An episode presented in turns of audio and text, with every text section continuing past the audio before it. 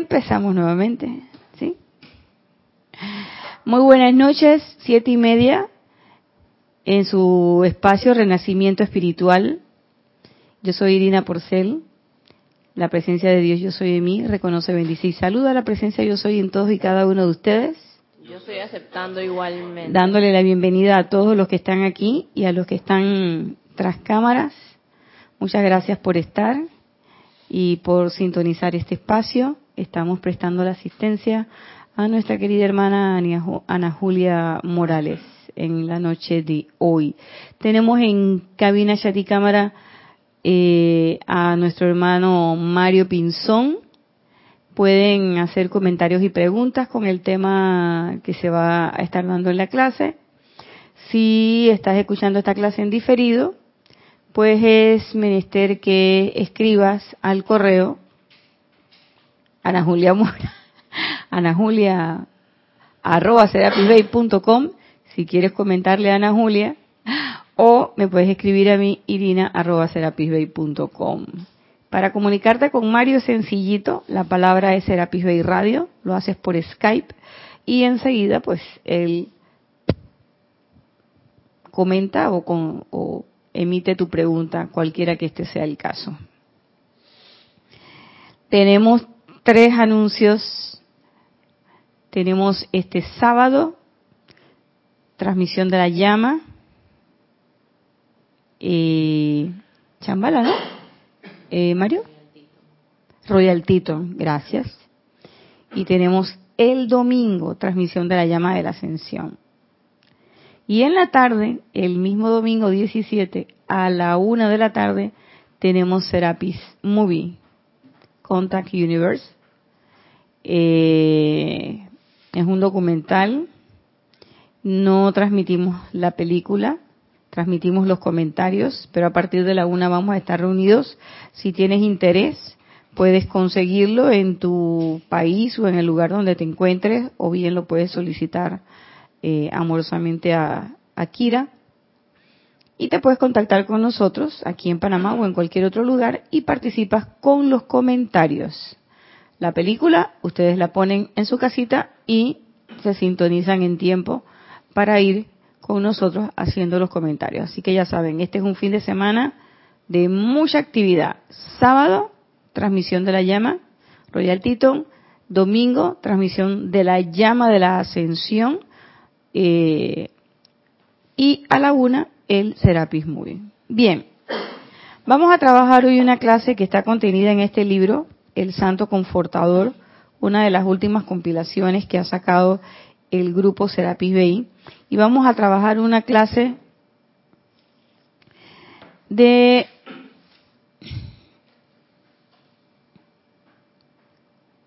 cómo traer ese confort aquí práctico. Porque del confort siempre hablamos. Todo el mundo quiere confort. Y todos creemos que somos presencias confortadoras. Pero realmente, ¿qué implica traer ese confort aquí? ¿Qué es lo que es menester realizar o no realizar. El Mahashohan nos aclara cuando nos dice, el confort es una virtud muy positiva. Es como la misericordia. Ninguna de estas virtudes es de cualidad negativa. Son presiones positivas de energía. Cuando hablamos de positivo o negativo, no nos referimos a bueno o malo. Generalmente aquí nosotros cuando hablamos de positivo o negativo digo que negativo es algo malo, algo que tiene una connotación eh, que no me gusta. Eso que me dijiste es negativo. ¿O qué negativa te pones? Esa gente que siempre dice no, no, no, y que a todo le ve un pero. O que siempre están viendo la parte negativa de la situación, porque la persona está en negación o está pesimista. Entonces utilizamos muchos eh, adjetivos que tienen una connotación eh, discordante para hablar de negativo. Y cuando hablamos de positivo, qué positiva eres, es cuando eh, te sientes bien, cuando ves las cosas que van funcionando, cuando tú tienes una expectativa por el futuro gozosa y entonces tú dices, ay, eres una persona positiva. Aquí el Mahashohan a lo que se está refiriendo es a cómo se proyecta la energía. Y somos positivos cuando estamos en un proceso de expansión y enviando la energía de nuestro corazón hacia todas partes. Y somos negativos cuando estamos receptivos a esas corrientes de energía, como un catcher, está ahí sentado o acuclillado esperando que el lanzador tire la bola y él la atrapa. O un centerfield, una persona que está en el campo central o está en el izquierdo o en el derecho, pero están con la manilla ahí esperando apenas el bateador le da la bola, ellos corren y ponen la manilla y la atrapan. Y muchas veces nosotros nos comportamos de esa manera. Cuando estamos por ahí y recibimos esa energía, le ponemos atención y entonces como una esponja la absorbemos. Y esa energía o esas situaciones llegan a nosotros. Otras veces, muchas veces, nosotros todo el tiempo estamos también emitiendo positivamente, enviando, enviando cosas. No siempre todo lo que enviamos es completamente bueno, bonito y barato. No siempre. A veces, cuando tomamos unas rabias, ya explotamos toda esa energía. En ese momento también estamos siendo positivos porque toda esa rabieta y todo eso se lo lanzamos al mundo, hacia adelante. Entonces, el ser en este sentido, cuando él plantea que el confort es una virtud muy positiva, se refiere a que el confort lo brindamos, lo damos. Igual que la misericordia se brinda, de una manera eh, o consciente o muchas veces espontánea.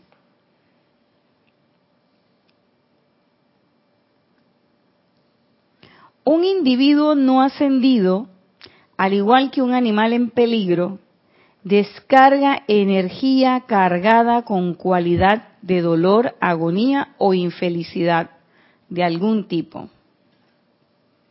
Esa energía generalmente es mucho más activa cuando un individuo o animal está en peligro que la energía que nos rodea cuando está temporalmente en paz. Y eso es cierto, cuando nosotros estamos agitados por angustias, aprensiones, oye, viene la quincena y no han pagado el bono. ¿Van a pagar el bono o no van a pagar el bono? O Pagaron el bono y me pagaron la quincena, chuzo, pero no me alcanzó para todos los regalos que yo quería hacer. Entonces hay gente que se angustia. Hay gente que se angustia.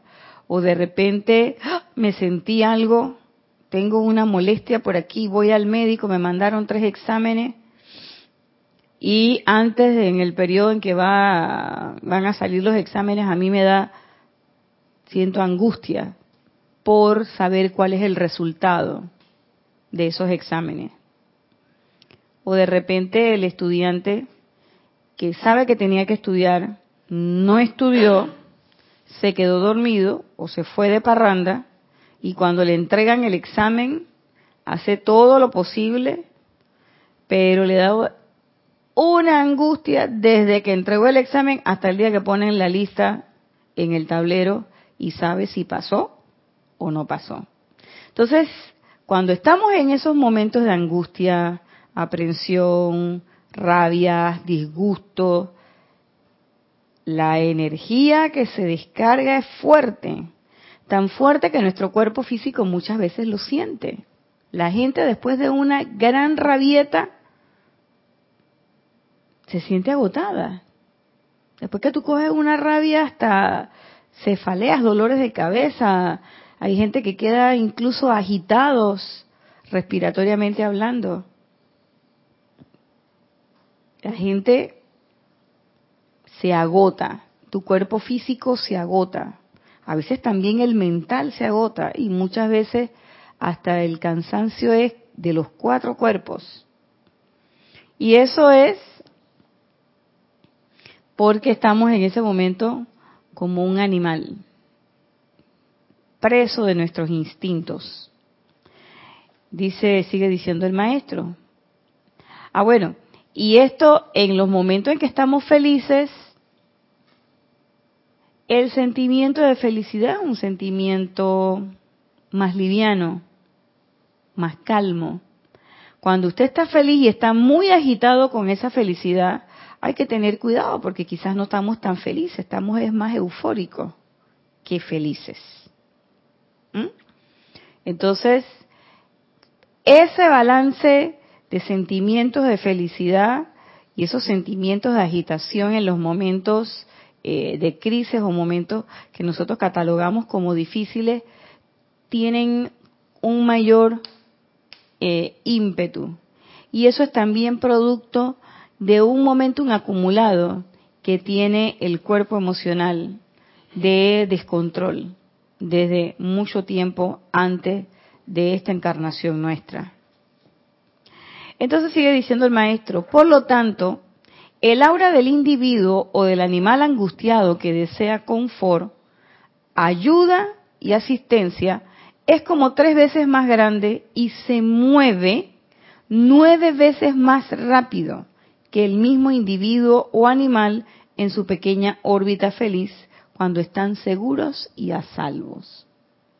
Entonces, cuando nosotros estamos en esa fase de angustia, nuestra aura, o sea, nuestro mundo de influencia, eso que son nuestras energías irradiantes, y se incrementa. Dice que más o menos cuando estamos en calma son con los brazos extendidos, más o menos este es el, el espacio. Pero después eso se incrementa. Y además tiene un impacto nueve meses más, nueve veces, perdón, más que cuando estamos en una época de paz. Entonces hay que ver y estar bien atentos con mucho, mucho, mucho cuidado para ver qué es lo que vamos a decir, qué es lo que vamos a pensar en esos momentos de crisis. Generalmente en esos momentos de crisis, eso es lo que menos hacemos, pensar. Eso es lo que menos hacemos. Nosotros nos disparamos, pa.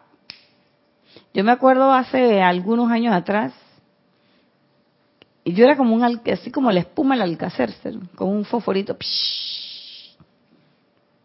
A los cinco minutos se me pasaba, pero cogí unas turcas bien grandes.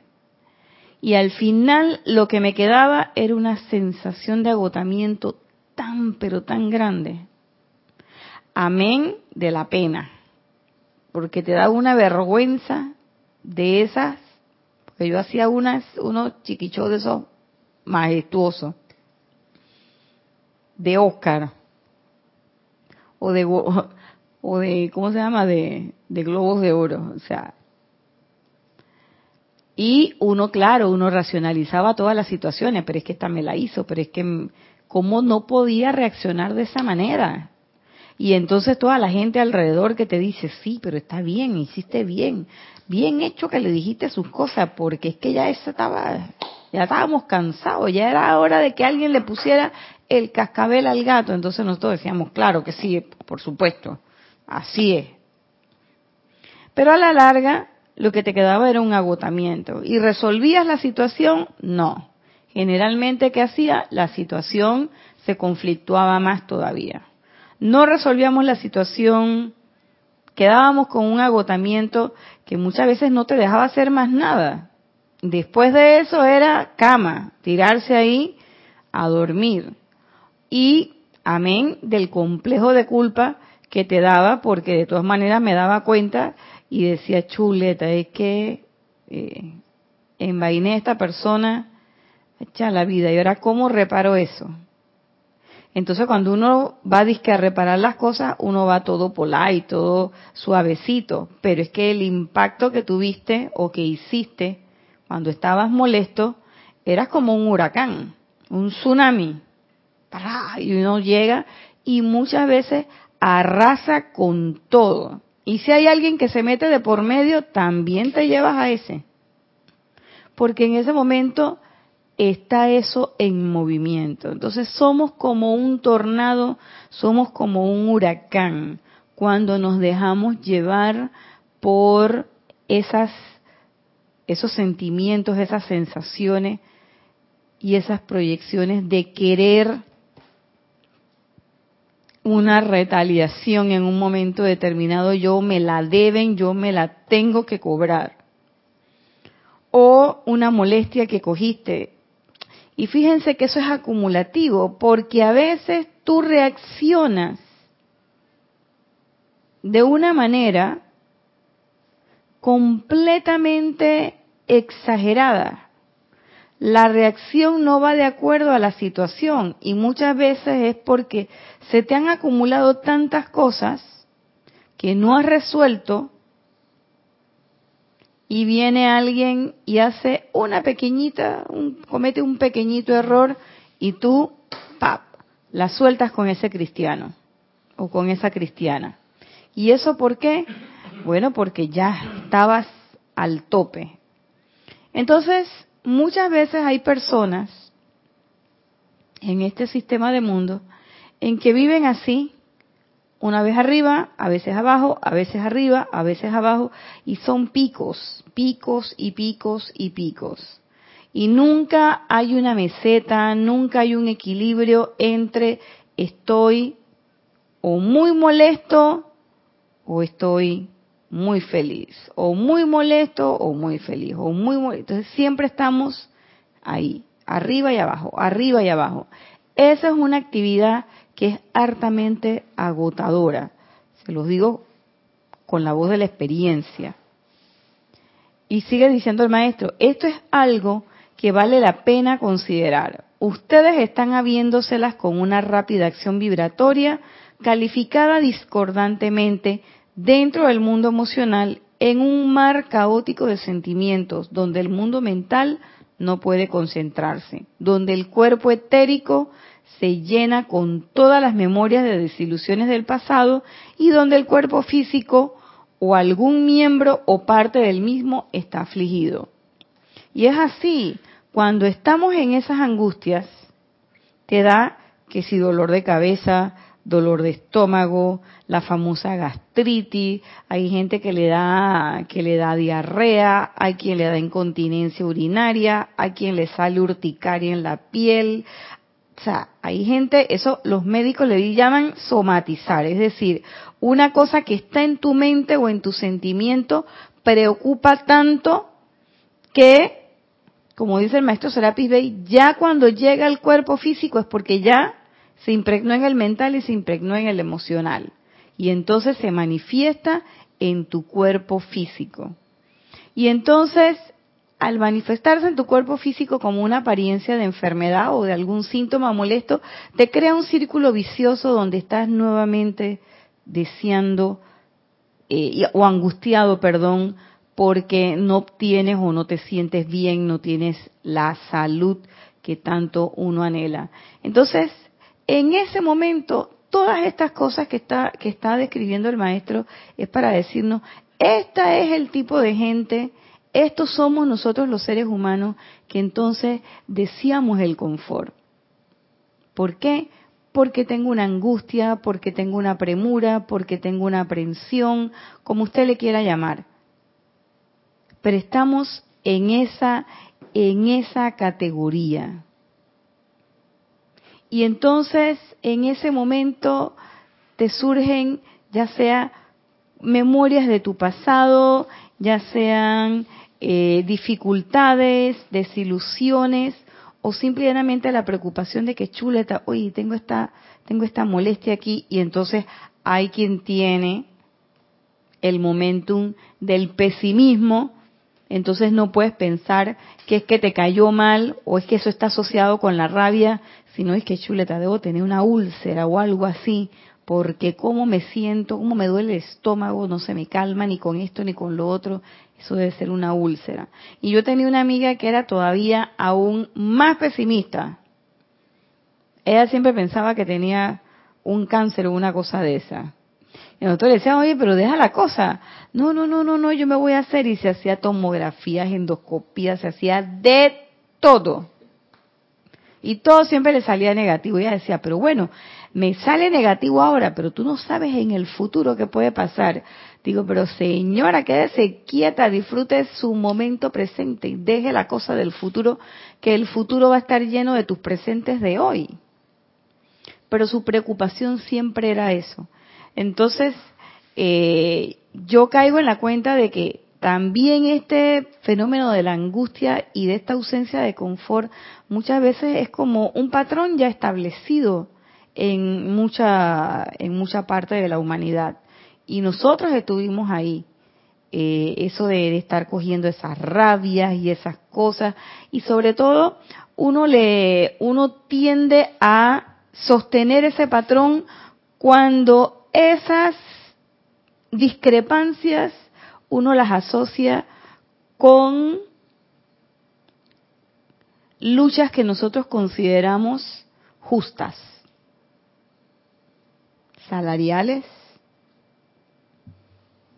que es que en mi trabajo me están cogiendo de, de boba, o es una compañera que de repente está hablando mal de mí, o yo creo que está hablando mal de mí, o mi novio que se fue con otra, o la novia de mi hijo que la pillé que le estaba poniendo los cachos, o mi cuñado que lo pillé poniéndole los cachos a mi hermana, o lo que fuere, pero cosas que uno considera que es justo que uno defienda eso. Y entonces cuando uno se mete con esa energía, uno está como el catcher, en negativo, recibiendo eso.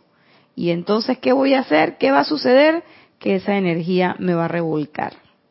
Me va a revolcar y entonces voy a estar metida ahí me voy a sentir peor y no voy a ver claramente en ese momento, ni se me ocurre, ni siquiera pienso o intuyo, oye, pero lo que tengo que hacer es voltear la mirada hacia la presencia yo soy y hacer la invocación. En ese momento estamos completamente fuera de juego. Entonces, el maestro sigue diciendo, esto conforma la energía que tendrán que enfrentar aquellos de ustedes que quieren ser presencias confortadoras. Y ahí paré. Porque esa es una pregunta que uno tiene que hacerse. Yo quiero ser una presencia confortadora. Porque dice Mahachohan que entonces con toda esa gente, con toda esta energía, es con la que yo me voy a, me las voy a tener que ver si quiero ser una presencia confortadora. Y tengo la opción, no es obligación.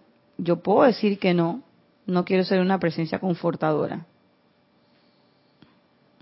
Pero me puede gustar otra cosa. Ah, bueno, me voy para, quiero ser una presencia sanadora. Te van a llegar un poco enfermo y te van a llegar bastantes enfermos. Gente con apariencia de todo tipo. Y las apariencias de enfermedad no son amables, no son agradables y te van a tocar ver cosas que son desagradables. Y entonces te va a tener que hacer, te va a tocar hacer también un ejercicio de controlado de la atención para no caer y matricularte con esa apariencia que tiene esa persona, porque entonces qué clase de estudiante de la luz eres. Y si eres una y si quieres ser una presencia confortadora, tú no te puedes dejar llevar por esas energías negativas, por esas energías que se están moviendo a una velocidad mucho más rápida y tienes que poner atención. ¿Cómo nosotros podemos lograr eso? ¿Cómo yo puedo lograr esto que el Mahashohan está planteando? Pues bien, ahora lo dice. Si como presencias confortadoras ustedes asumen un sentimiento negativo y siquiera mentalmente envuelven con sus brazos toda esa condición o persona, atraerán a sus propios cuerpos emocional, mental y etérico y físico exactamente la condición que el otro individuo tiene y entonces tendremos dos personas afligidas. Y eso sucede más frecuentemente de lo que uno se imagina. Uno llega a consolar a alguien y termina llorando con esa persona. Y termina uno con ese evento de esa persona metido en la cabeza y ya la persona se fue para su casa y quién sabe qué está pasando allá, pero tú lo estás atrayendo a la atención porque lo tienes en tu mente. Entonces, en ese momento, ahí es donde yo les digo, el Mahashohan por supuesto que lo dice más bonito, ustedes dicen, abrazan, envuelven con sus brazos toda esa condición y atraerán a sus propios cuerpos emocional, mental y etérico exactamente la condición del otro individuo, que era lo que yo, de una manera muy coloquial, les dije, que es enredarse en la pata de los caballos. Es decir, ahí yo me enredo con esa energía. Y muchas veces uno se enreda de una manera que no es que tú te enredas en el momento y caes en la cuenta de que en el momento estás enredado, porque si yo caigo en la cuenta en este momento de que me estoy enredando, es muy fácil, magna presencia yo soy, y empezamos a resolver el asunto. Lo que sucede es que no caemos en la cuenta de que nosotros estamos enredados con esa energía. ¿Cuándo nos vamos a dar cuenta de que estamos enredados con esa energía? Cuando entonces alrededor de nuestro mundo en mi microuniverso, en mi pequeño espacio de influencia, comienzan a manifestarse discordancias similares o peores de las que yo estaba viendo en esa otra persona. Entonces empiezan los problemas con las aplicaciones, no me salen las aplicaciones, se me dificultan los decretos, empiezo a sentirme como cansada, deprimida, y antes de sentirme deprimida, empiezan pequeños detalles que te dan cuenta que te estás saliendo de la vibración, que estás cayendo de vibración. Cuando empiezas, por ejemplo, a... Eh, ya, no, ya no medito todos los días a la misma hora. Entonces, ¿qué empiezo a hacer? Empiezo a, si antes meditaba a las 7, ya me voy quedando dormida y entonces medito a las 8. Si antes mi primer pensamiento era magna presencia de Dios, yo soy, asume el mando, produce tu perfección y mantén tu dominio, ahora quizás me despierto y como a la media hora me acuerdo, ay, verdad que no le he dedicado mi, mi pensamiento a la presencia. Y es un detalle tan pequeñito como ese el que nos debe hacer caer en la cuenta de que, oye, algo está pasando, ya eh, estoy bajando mi nivel de vibración. Cuando también mi velocidad de respuesta de repente comienza a bajar. Me empiezo a dar cuenta de los errores que cometo durante el día o de las ejecuciones infructuosas, si se puede decir de alguna manera. Me doy cuenta ya en la noche o las de la mañana, caigo en la cuenta en la tarde o muchas veces dos o tres días después. Y no quiere decir que me voy a enfermar con alguna apariencia o algo. Muchas veces uno se mete en esas situaciones y uno no, cae en la cuenta de cómo está en ese momento, en qué situación tú estás. Si tú estás en, un, eh, en una actitud negativa, es decir, de absorber, de recibir, eres la esponja que te vas a tragar toda esa, eh, eh, esa infelicidad, esa discordia, o estás en una situación expansiva, positiva, enviando radiación amorosa o lo que fuere, muchas veces ni siquiera caemos en la cuenta de eso. Y cuando empezamos a darnos cuenta, ya la vibración ha bajado de tal manera en que ya empezamos, ay, a que me da pereza, no, hombre, está, para ir a Serapi, no, hombre, si está lloviendo, mejor me quedo. Los veo por televisión, si total eso se pone en internet. Ya ahí empezó la cosa. O de repente son las siete. Ay, parame a meditar. No, primero voy a desayunar. Primero voy a hacer mi yoga o ejercicio. O déjame contestar unos correitos primero. O déjame ver quién se conectó en el teléfono. Si total yo puedo meditar a las nueve. Y llegaron las nueve y se te olvidó. O de repente ya la meditación en vez de hacerla media hora, ah, yo creo que con 15 minutos es suficiente. La haces 15 minutos o vamos a decir que estás ready todo y que quieres sentarte a meditar, pero de repente no te logras concentrar. Y estás como si fuera el primer día. Y no puedes, no puedes sostener. O de repente estás empezando la meditación y tratas de hacer la respiración rítmica y tampoco puedes. O no te sale o te desfasaste de ritmo.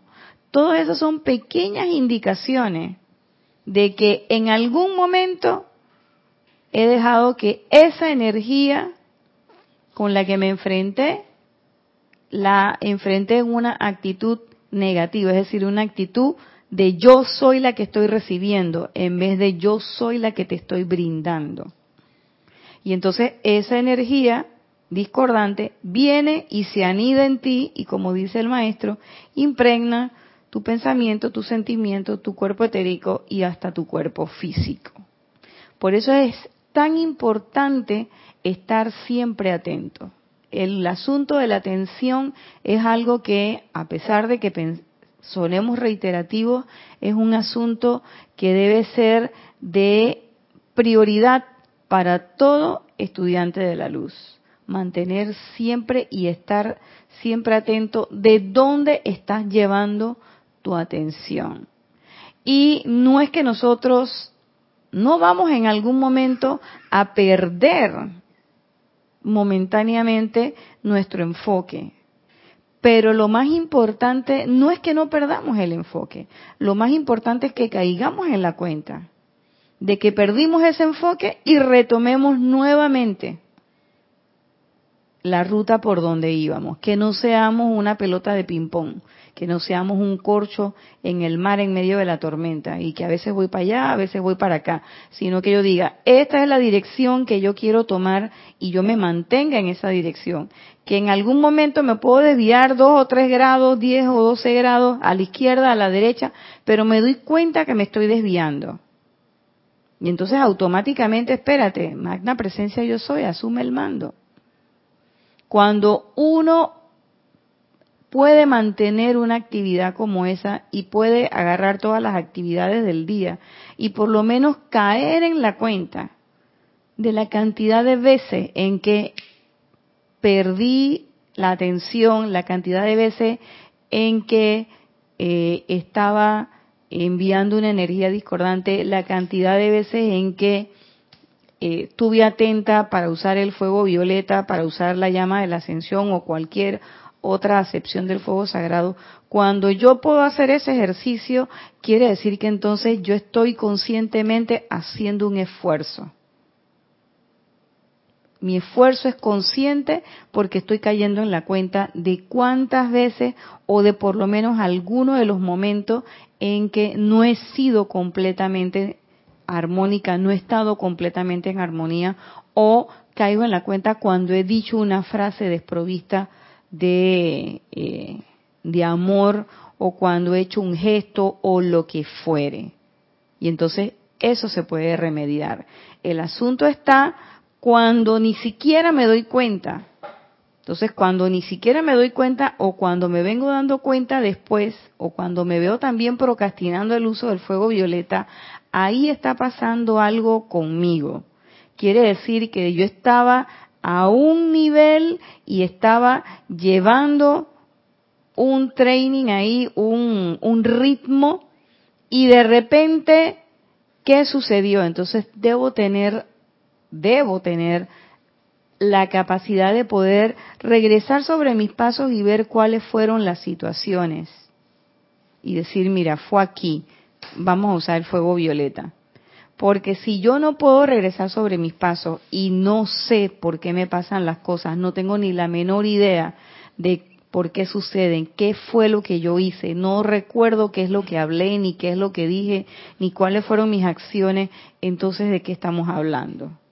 Porque entonces no hay posibilidad de autocorrección. Quiere decir que ahí yo simplemente no me estoy mirando, yo me estoy dejando impregnar por el mundo externo y estoy trabajando de manera aleatoria completamente, como una pelota de ping-pong, para allá y para acá, para allá y para acá. Hoy, en este momento pica aquí, en este momento pica allá, pero no hay una, no hay una dirección clara. Yo voy para donde la raqueta me golpee y me dé. Entonces, nosotros no somos una pelota de ping-pong, no podemos decir que vamos a hacer de esa manera.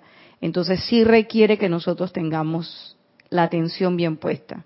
Entonces, para yo poder ser una presencia confortadora, yo tengo que estar atenta.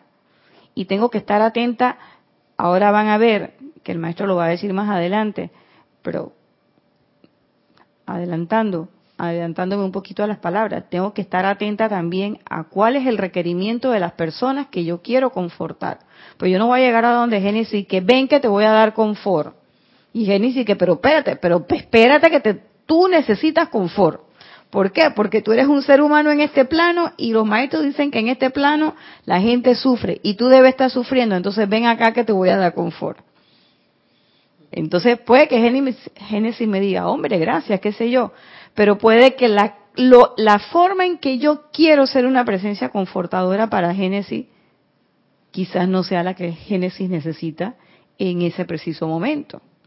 Entonces, ¿qué quiere decir? Que yo estoy solamente abierta a mis requerimientos, a lo que yo creo que el confort es y a lo que yo creo que las personas quieren. Pero ser una presencia confortadora también implica que yo tenga esa atención puesta y pueda ver qué es lo que en ese momento realmente se requiere y puede que ni siquiera sean palabras o que no sea, a veces es un gesto o una mirada o lo que sea.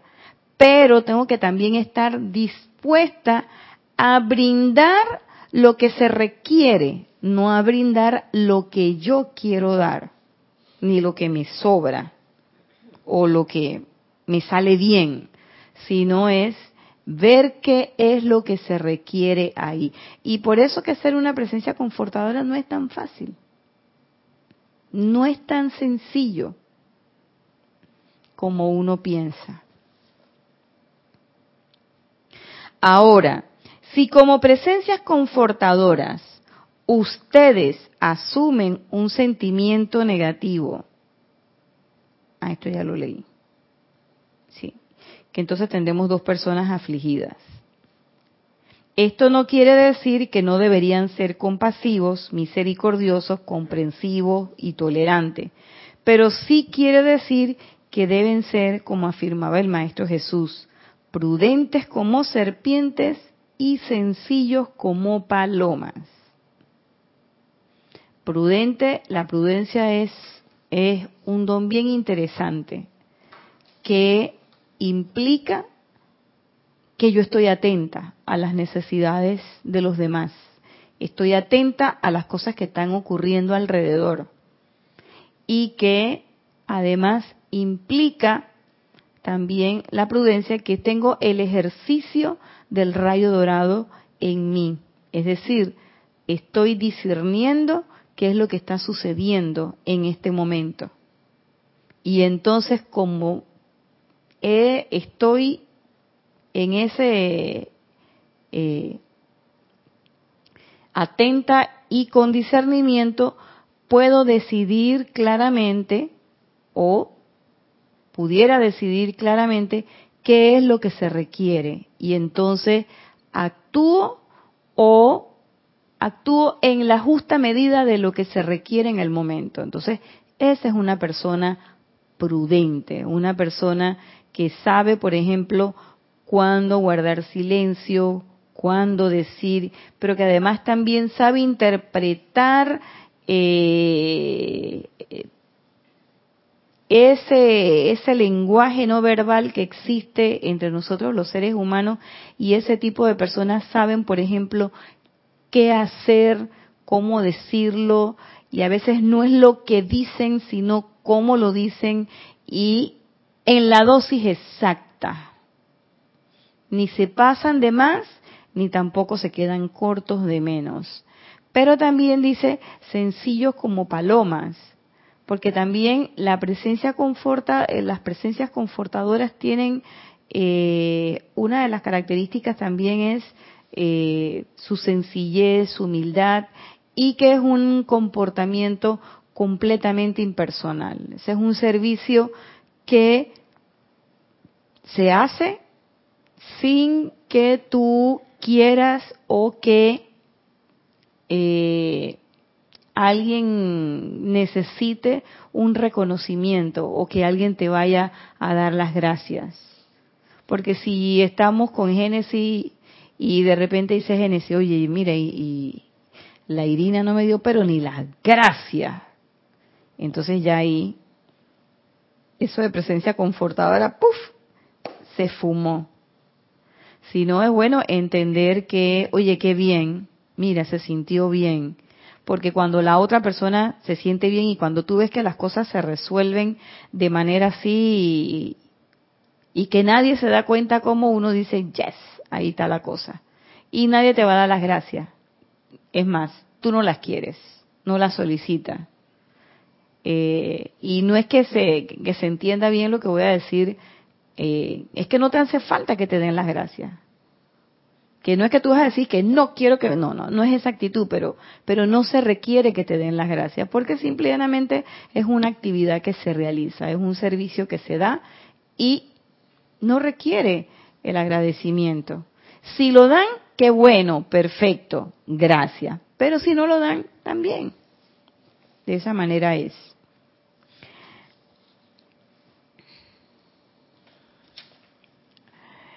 Entonces dice, cuando estas condiciones se expresan a través de siquiera un individuo, ustedes podrán practicar esto porque habrá momentos en que tendrán cientos, quizás miles de individuos a quienes tendrán que proteger, confortar y guiar. Todos ustedes tienen alguien con quien pueda practicar. A mí me sucede, a mí me surgió esa duda y yo dije, bueno, y si yo digo que soy presencia confortadora, ¿quién me mandarán? Porque mi hijo no vale. Mi hijo es mi hijo. Mi mamá tampoco vale. Mi hermana, mi tío, mi primo. Pero aquí dice cientos de miles. Y entonces la pregunta contraria que yo me hago es, bueno, Nadia, ¿cuántas veces te han llegado los cientos de miles y la pregunta es, ¿has logrado ser una presencia confortadora para todas esas personas? Y yo sí tengo, yo sí puedo tener un listado promedio de la cantidad de gente que, porque nosotros cuando atendemos a los, a los pacientes llevamos una estadística. Y entonces a veces yo digo, de toda esa estadística, ok, esto lo resolví, esto lo resolví, a la usanza humana, pero ¿con cuánto realmente yo fui una presencia confortadora? con cuántos realmente yo permití o me permití identificar cuál era su necesidad. Y no es resolver, sino es a cuántos les brindé esa radiación de confort realmente.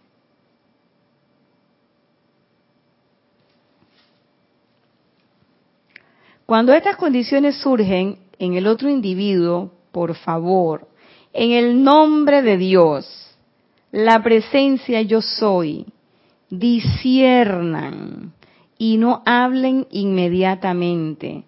Mantengan la dignidad de su silencio tanto como les sea posible. Disiernan y no hablen inmediatamente. Porque si nosotros nos, nos, nos adelantamos, quiere decir que nosotros no estamos mirando, ni estamos percibiendo, ni estamos atentos.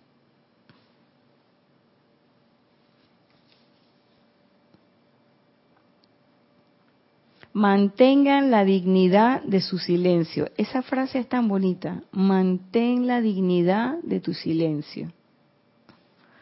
Tanto como les sea posible. Ese es un esfuerzo de autocontrol y de atención.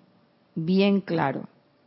Saber, este es un momento para hacer silencio este no es un momento para decir cosas que uno quisiera, porque hay momentos en situaciones con las personas en que no hay nada que tú puedas decir que esa persona va a sentir se va a sentir agradable, sobre todo en el ejercicio profesional que uno tiene, que a veces uno tiene que decir cosas que no son para nada eh, confortables, valga la redundancia. Y muchas veces, silencio. O muchas veces uno en sus momentos familiares, un hermano, un amigo, o tu propio hijo. Y no siempre, yo he aprendido en este ejercicio de la maternidad y las cosas, he aprendido que la mamá no siempre tiene que estar aconsejando al hijo que muchas veces es preferible y los muchachos valoran más el hecho de que tú los escuches y los escuches atentamente. O sea, que tú los escuches, eh, vuelvo y repito, atentamente, que se den cuenta que tú no estás ahí eh, con la mirada perdida o pensando en tu mente, estar elaborando qué es lo que le vas a contestar ahora, sino que estás escuchando auténticamente cuál es la situación que él te está planteando, qué es lo que le está eh, sucediendo o simplemente lo que te quiere comentar. Entonces, esa escucha activa, que no es pasiva, no es una, el que escucha realmente, yo antes pensaba que el que escuchaba era una persona pasiva, y muchas veces el que escucha no es pasivo, es el más activo de los dos interlocutores, porque esa persona, cuando tú escuchas activamente, tienes la oportunidad de percibir de entre las palabras que te están comentando los sentimientos y algunas otras situaciones que quedan así como entre líneas y puedes percibir más y puedes ayudar más. Entonces, a mí eso me, ha sucedido con, con mi hijo, por ejemplo, y yo lo escucho cuando él habla y se queja de otras cosas con otros personajes que no voy a que no voy a nombrar y qué es lo que le dice es que tú no me dejas hablar es que tú no sabes escuchar Entonces yo digo, wow, eso es lo que ellos necesitan. Ellos necesitan, ellos necesitan alguien que lo escuche, alguien que eh, y esa es como la, la medida de lo que se requiere en ese momento. Dime, Mario. Eh, Guiomar Sánchez, bendiciones a todos. Bendiciones, Guiomar. Si nos estamos alejando la meditación, ¿no será que la hemos convertido en una obligación y no en un momento placentero. Y el confort no tenemos primero que magnetizarlo para poder irradiarlo a otro por, por aquello de que no podemos dar aquello que no tenemos. Ok, con la primera, con la meditación, claro, estoy de acuerdo contigo. Cuando estamos, cuando estamos eh, dejando la meditación, por supuesto que sí, o sea, además.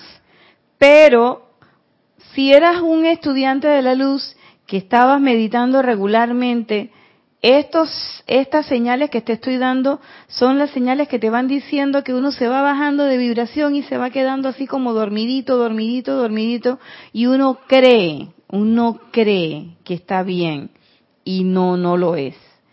Porque que si, como les dije anteriormente, pues que si te da pereza, que de repente quieres dormir más o lo que sea. Pero además es eso que estás planteando. Y con relación a lo de magnetizar el confort, como lo dice el Mahashohan al inicio, realmente el confort es una, te lo voy a decir como él lo, voy a leerte el inicio, es una virtud muy positiva. No es que nosotros vamos a magnetizar eh, de alguna manera sino que es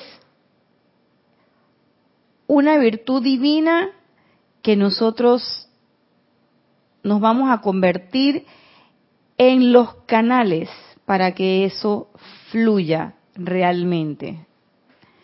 Ah, y eso de dar lo que no se tiene, pues fíjate que aquí al final, te has adelantado un poquito, pero al final una de las cosas de lo que dice el Mahashohan es que eh, una de las cosas que el confort trae, o para que el confort se manifieste, una de las cosas que tiene que haber es una paz duradera. O sea, nadie que esté en un fenómeno de agitación, nadie que esté, eh, que no tenga paz en su vida, va a poder brindar confort. Y si es cierto que yo no puedo brindar lo que yo tengo, pero realmente no es que yo sea una persona confortable o confortada, sino que uno logra o se tiene un nivel de control, se tiene un nivel de realización de la presencia yo soy que entonces te permite manejar una cualidad como esta. Pero sí, además. Entonces mira lo que dice que va en la línea con lo que tú planteas, Guiomar, dice el Mahashohan. Dirijan su atención a su presencia yo soy y luego permítanle expandir su luz a través de su santo ser crístico, a través de ustedes. Seguidamente invóquenme a su hermano mayor, el Mahashohan, y permítanme a través de ustedes dirigir las corrientes dentro de la persona, sitio, condición o cosa que ustedes estén ayudando. ¿Mm? Él es el santo confortador y nosotros podemos ser sus ayudantes. Y al ser sus ayudantes nos convertimos en esas presencias confortadoras. Pero no es que eso viene de mí, de esta personalidad. Eso viene de la presencia yo soy que habita en mí. Por eso es importante todos estos pasos que él ha planteado de mantener la atención, de tener la paz y todo lo demás. Entonces él dice, invóquenme.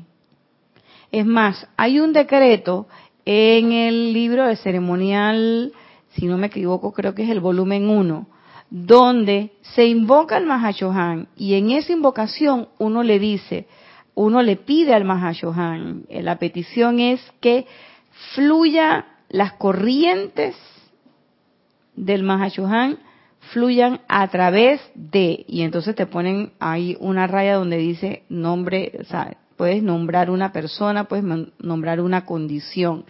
Y a través de esa condición, entonces fluye la paz y el confort del Santo Confortador. Dice, fíjate, ni siquiera eleven sus manos cuando estén empeñados por ayudar a individuos antagónicos, porque despertarán el tigre durmiente, la creación humana en ellos. Por eso él hablaba de el silencio, de respetar el silencio, porque muchas veces uno quiere ir y hacer algo por una persona y resulta ser que lo que querías hacer, que era una buena obra, que una buena obra, de repente te salió completamente al revés. Y aquí en Panamá nosotros tenemos una frase muy, muy gráfica que es, que quise hacer una gracia y me salió una morisqueta, que eh, se refiere a esto, de alguien que llega y quiere ayudar en algo, pero precisamente no tuvo en cuenta qué era lo que sucedía en el momento o qué era lo que se requería o qué era lo necesario por hacer y entonces hace lo que le parece y lejos de ayudar lo que termina es ocasionando o trastocando eh, toda la situación aún más, conflictuándola más de lo que ya estaba.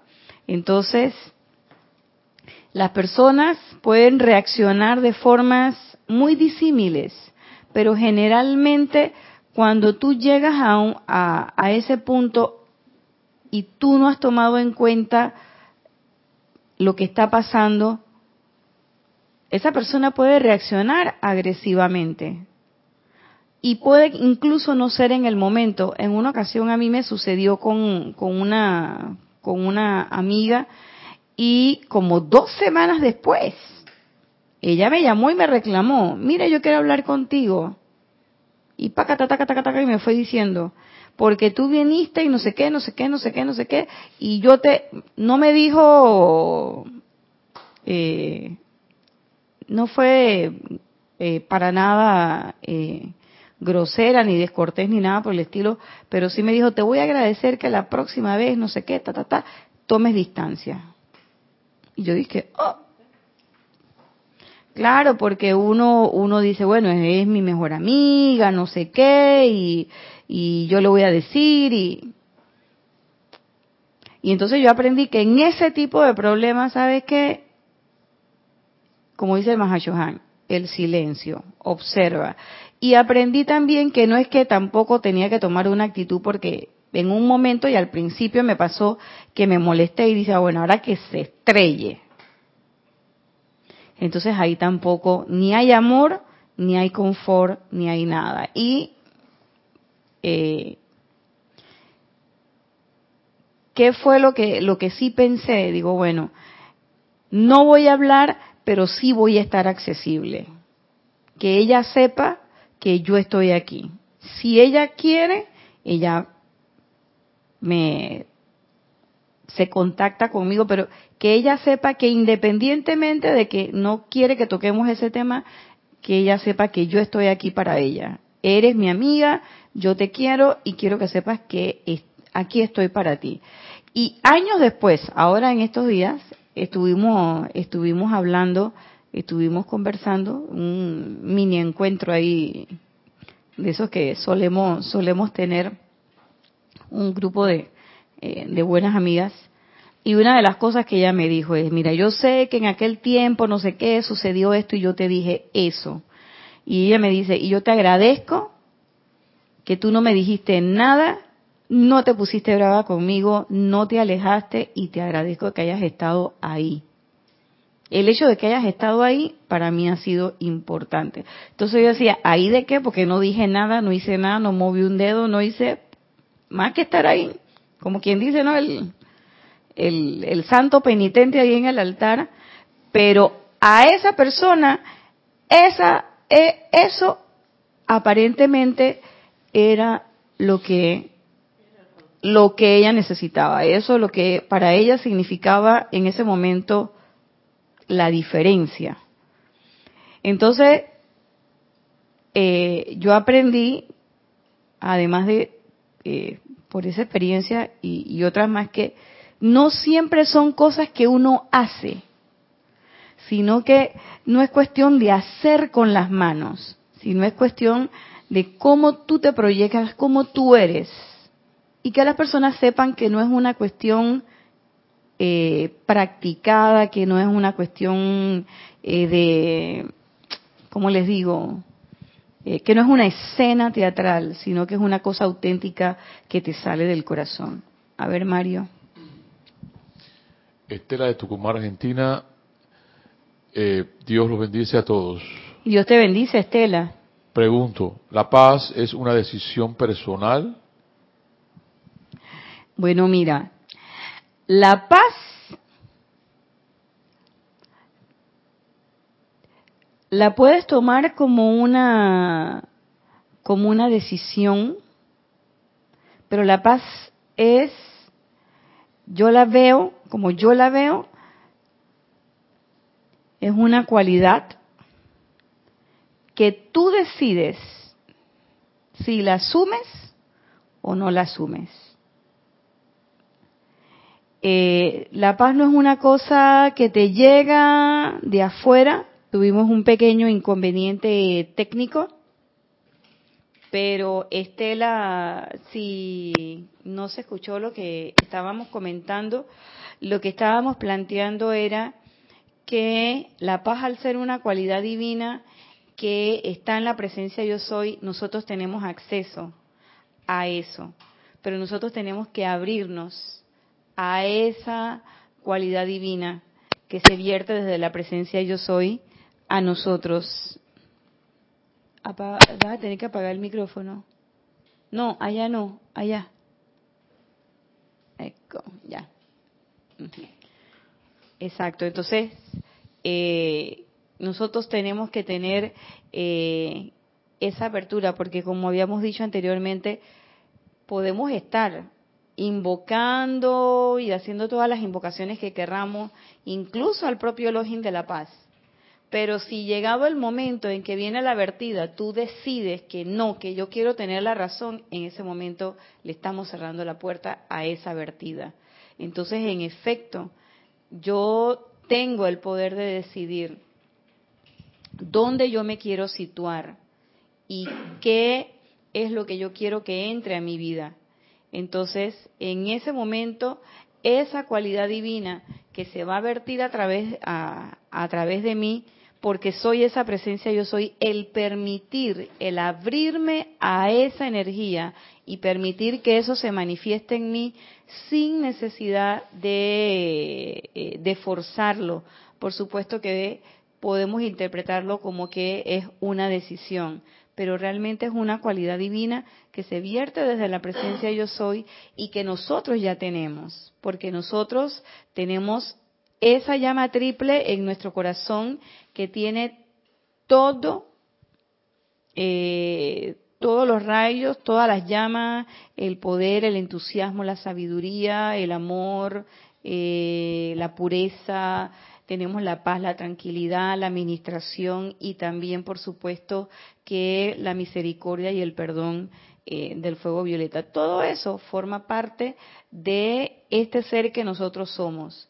Lo que pasa es que le hemos dado mucho más poder a otras cualidades eh, humanas y hemos creído que estamos en este mundo y que no somos esa presencia yo soy. A ver, Mario. Roberto Fernández, bendiciones a todos. Bendiciones, Roberto, ¿cómo estás? Sin autocontrol y autocorrección, no te vistas que no vas. Es necesario hacer ese esfuerzo si es que verdaderamente queremos ser maestros de la energía y la vibración. Así es, Roberto. Autocontrol, autoobservación y autocorrección. Son tres cosas bien importantes.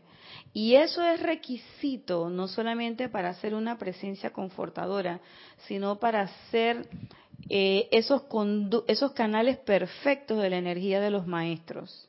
Entonces, al ser un canal perfecto de la energía de la presencia yo soy y de toda la energía que los maestros han provisto para nosotros, como el fuego violeta que ya está calificado eh, con el amor del amado Maestro Ascendido Saint Germain, para, para hacer eso nosotros tenemos que estar atentos, tenemos que estar vigilantes y además tenemos que tener la capacidad, como lo dije al inicio, de poder corregirnos nosotros, de que no tenga que venir nadie que nos diga a nosotros qué es lo que debemos hacer, es tomar el, el, mando. Por eso es que nosotros decimos, magna presencia yo soy, asume el mando, produce tu perfección y mantén tu dominio. Y lo hemos dicho en otras clases, en el espacio que sostenemos a las cinco y media.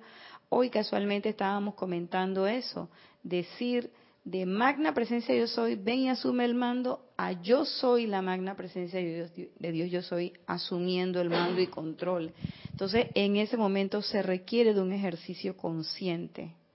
No es una cosa que te va a salir así de la nada. Claro que requiere empeño, requiere esfuerzo, requiere práctica, requiere un ritmo de invocación, requiere un ritmo de meditación, requiere ritmo de aplicación. O sea, que nosotros pongamos nuestra vida en función, eh, nuestra vida con minúscula, en función de nuestra vida con mayúscula, es decir, que pongamos nuestros esfuerzos en el día a día en manifestar lo que nosotros somos, que es la presencia yo soy en todo momento. Y bueno, nos pasamos un poquito pero terminamos hasta aquí dándole las gracias a todos ustedes, los que han comentado, Estela, Guiomar, Roberto, a los que manifestaron eh, su sintonía, Flor Narciso y... ¿Quién era la de Texas? Estela de Tucumán. Ah, Estela de Tucumán.